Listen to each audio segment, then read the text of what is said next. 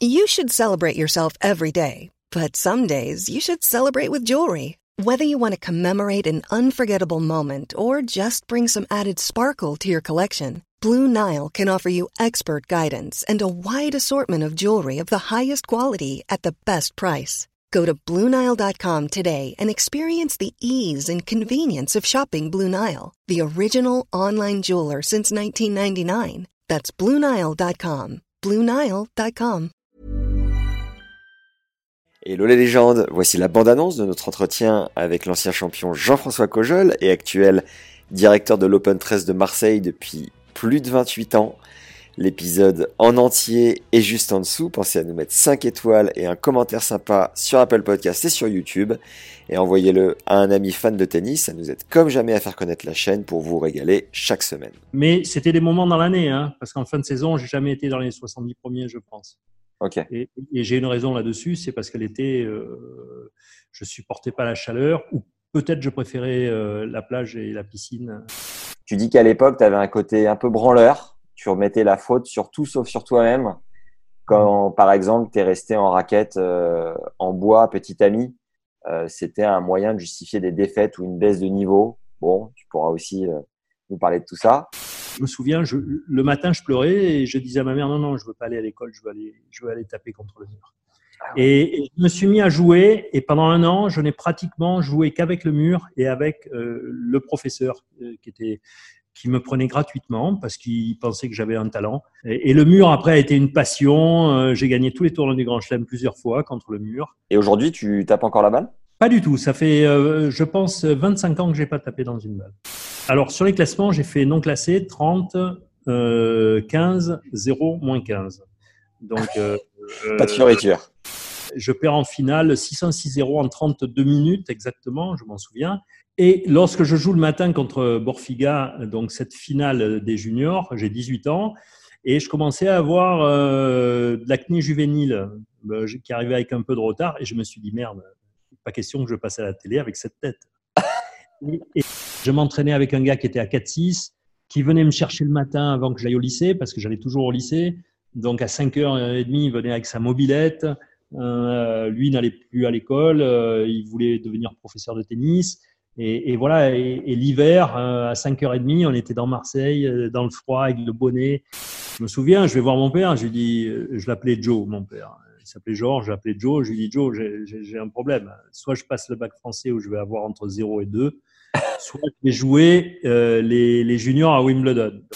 Euh, ma prof de français, euh, qui, ne m'aimait pas particulièrement, elle m'interroge donc le, jour où je rentre au lycée.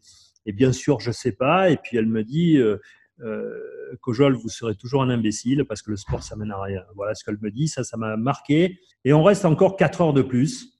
Donc, et là, on sert toujours à boire. Et au bout de 8 heures, tu peux imaginer 450 GIs qui reviennent du Vietnam, ivres morts, qui se suspendaient dans l'avion.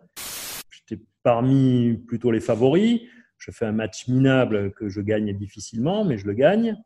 Mon plus grand regret, c'est de ne pas avoir eu une structure. C'est de ne pas avoir eu un, un gars qui me botte les fesses le matin. Et là, je me retrouve au, troisième set. Je mène avec un break et puis je dois le laisser gagner. Mais pour le laisser gagner, alors que le gars était 30e mondial, euh, très très bon joueur, et ben il fallait que je fasse des doubles fautes. Et premier tour, je joue un local. Donc imagine à Lahore, un local, euh, le niveau c'était un bon non classé, euh, voire 34, 33. Et ils avaient deux thermos, et puis on les voyait, et puis chaque fois ils nous disaient si vous voulez boire, on a du, on a un thermos. Et avec Jean-Louis, on s'est dit non non, ça va, on a d'autres boissons. Et puis vers la fin du premier set, je vois le gars, il commence à servir sur le terrain à côté. Et en fait, dans le thermos, ils avaient du whisky. Ils étaient ivres morts. Ils ont pris un an de suspension chacun, il faut le savoir. Aujourd'hui, il y a à peu près euh, 1500 mecs à l'ATP. Toi, à ton époque, à ce moment-là, vous étiez quoi 400-500 Oh non, même pas, même pas. On devait être 150. Un peu comme je suis dans la vie, c'est-à-dire il y avait des jours où je pouvais faire service volé, mais en général, j'avais plutôt un jeu basé sur sur la tactique, plutôt. J'étais plutôt dans une recherche esthétique que euh, véritablement euh, de gagner. Euh, J'ai eu un blocage à moins 15 parce que je suis resté à Marseille alors que j'aurais dû me, me frotter à des joueurs plus forts que moi. Mais ça me plaisait aussi de, de mettre des tolls à tout le monde. Combien de fois je suis arrivé dans des tournois, dans la nuit, la veille, j'avais pas d'endroit pour dormir, j'ai dormi dans la voiture, alors que le lendemain, je jouais dans un tournoi ATP et que j'étais 50e monde, 60e mondial. J'oubliais mes raquettes, j'avais les chaussures trouées, euh, enfin, j'ai fait des trucs, euh, mais qui sont honteux. Tu devais plus le voir, toi, le Connors, à cette époque-là. Non, non, parce que j'adorais son jeu. Donc, euh, j'ai dit après, si j'étais dans les tribunes, j'aurais été pour Connors.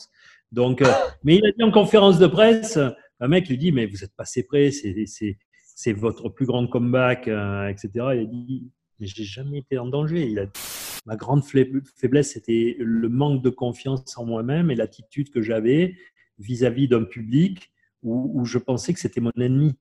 Euh, je n'ai jamais transcendé le public.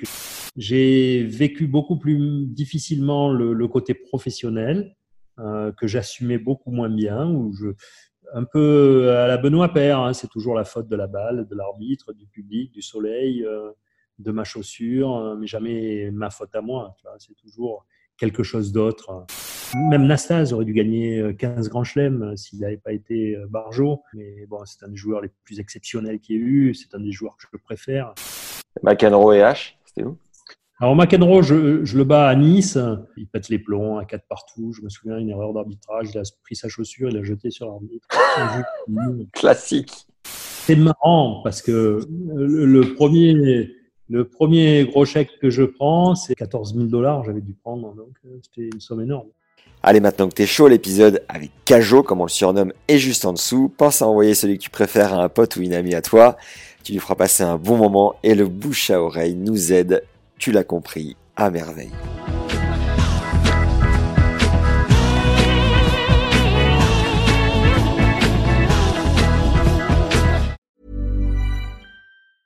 Ever catch yourself eating the same flavorless dinner three days in a row?